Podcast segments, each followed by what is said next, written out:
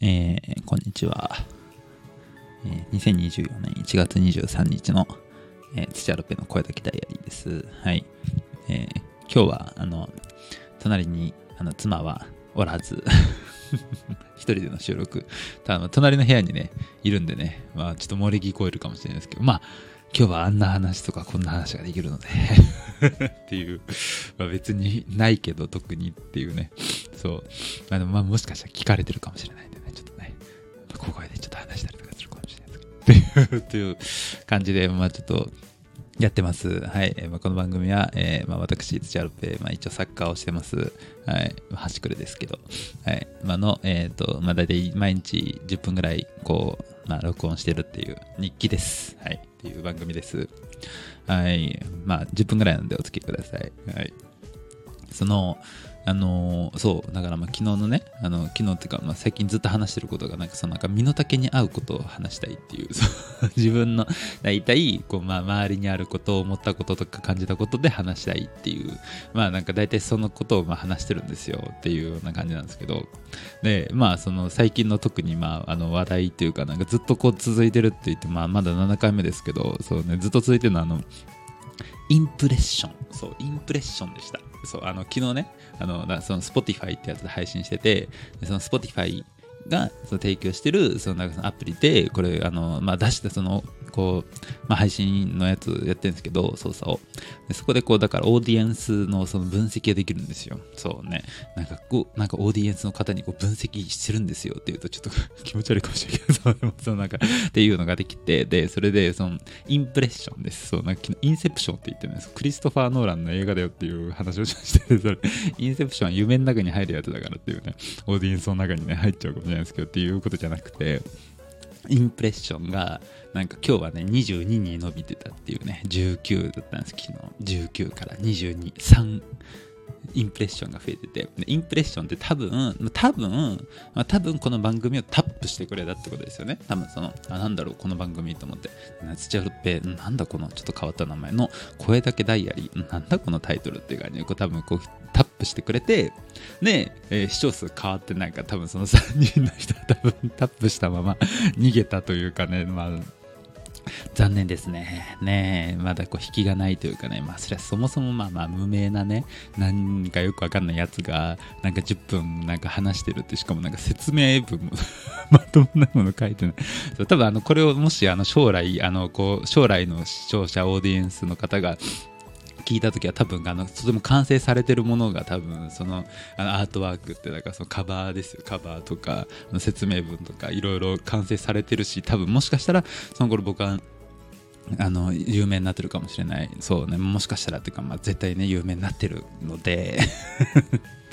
ね。そうって言ってたんだ。あいつって多分未来の人今思ってるかもしれない。そう。今の視聴者と話せよっていうね。今の視聴者さんと話せばいいのになんで未来の視聴者さんと今話してんのっていうね。とこなんですけど。そうね、まあ、あの未来のオーディエンスの方は多分もしかしたら今聞いててあその過去回とかこう全部残ってるの聞いててあそんな感じだったんだっていうことをちょっと想像してほしいなっていうね。そうまあ大体あのこう今今のその要するにこうあのアートワークはただ僕の後ろ姿が載っててなんか説明もただなんかあの 毎日10分話してますっていうだけの 説明しかしてなくてね。そう今のオーディエンスの方は多分それを見たらもうそれはもう全然わかるよっていう話なんですけどまあ、ターミネーター的な話？そうあの未来から来たこうスカイネットの話ですね。そうそうそう。あの複雑なやつね。大体あれワンツーぐらいの時はなんかそのなんかこうちょっとなんか新しい設定でなんかこうちょっとシンプルな設定で面白かったけどこう4とかになってくるとなんかもうぐちゃぐちゃになってくるやつのパターンね。そう。これ以上こう続けていくどんどんぐちゃぐちゃになっていくのでちょっとねあの、まあ、この話この話はもうこのぐらいでっていう感じなんですけど、ね、何が身の回りの話だよね。未来のオーディエンスの方と話してるっていうねちょっとねまあすごいまあ4次元ですから今生きてるのは。ねなんか4次元らしいですよ。今の時代は。そうねまあ4次元だろっていう。っていうツッコミ変だけどいや僕の持論はそのえ次元は無限なんじゃないのっていうでもなんか紐理論で言うとなんか9か10次元で言ってますよね。ね、いやそうそうなんかそうなんか最近ちょっと紐理論のなんかちょっとなんか漫画を読んでそうあのなんか難しい本とか読めないしあの高いから買えないんですけど そう Kindle で読めるのはあの無料の漫画のやつでで9次元で書いてあってでもなんか僕が思うなんか次元は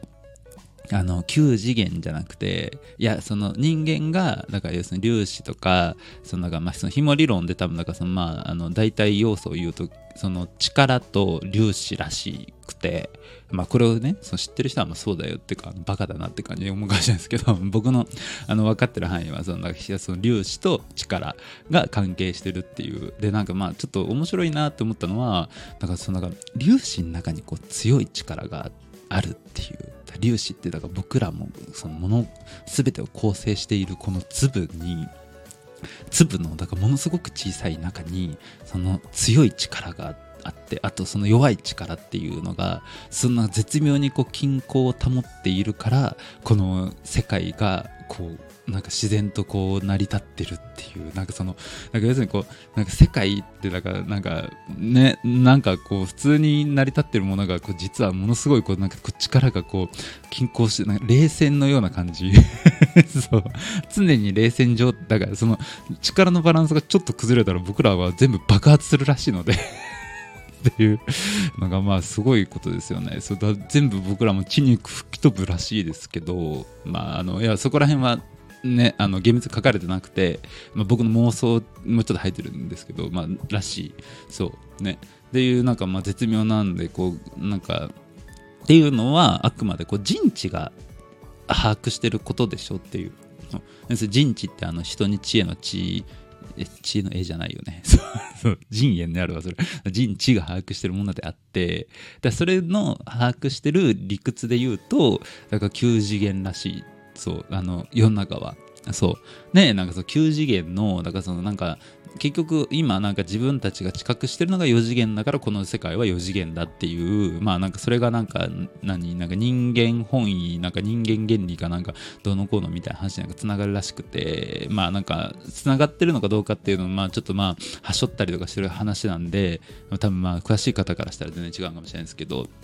ね、まあなんかあの要するに人間がいるのはだか人間がそのできているからこそだっていうなんかこうまあなんかあの我を思うゆえに我あり的な話ですけどそうそうそうそう。まあちょっと違うかもしれないけどね。そうっていうのとだからそのなんかだとしたらだから9次元って言ってるのは今9次元のレベルで人間が分かってるからだけじゃんっていう。で4次元を知覚してるのって4次元っていうのが人間が知覚できてるだけじゃんっていう。そう。で3次元じゃんっていうのは3次元が知覚できてて2次元のアニメとかっていうのは2次元をただ知覚できてるだけっていう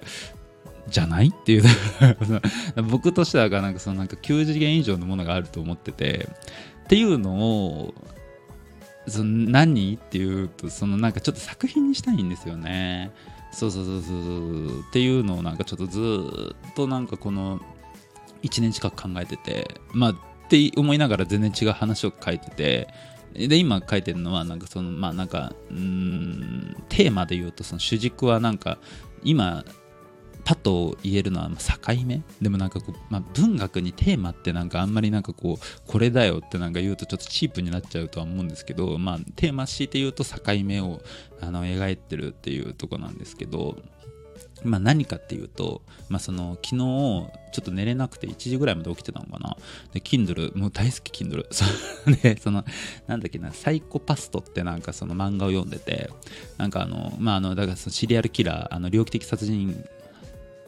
事件とかまあその殺人犯そうだからまああのたあの大人数をこう殺したみたいなちょっと動機もちょっとなんかすごいこうちょっとあのまああのちょっと人の理解できないようなことをしてるような人みたいなのの事件のところの被害者にこうなんかこう時空を飛ばしてこう意識が飛んでまあ要するにそこに乗り移るんですよ。でその被害者になって事件を解決しろみたいなまあそんな感じの漫画。まあちょっとあのサイエンスフィクションとかも入ってる感じですけどまあそういうなんかこうなんかまあちょっとあの、まあファンタジーじゃないけどなんかちょっとまあそういうような話っていうので、まあ、読んでてなんかそのなんだろうなまあ面白かったんですけどちょっとなんかこうシリアルキラーを描くときになんでなんかこうシリアルキラーの描き方ってこうなんか猟奇的っていうのってなんかただ狂ってブレてる人間になっちゃうんだろうなってなんかちょっと思ったりもしたっていうね。まあ僕としてはなんかまあ鉄板ですけどやっぱ羊たちの沈黙のあのなんか冷静さというか冷徹さみたいなそう。アンソニー・ホップキンスの。あれ最高だなとかまあ思ったりとかしてるってまあそんなこととか思いながらまあちょっと今作品を作ったりとかいろいろしてますっていう。まあまた明日さようなら。ありがとうございました。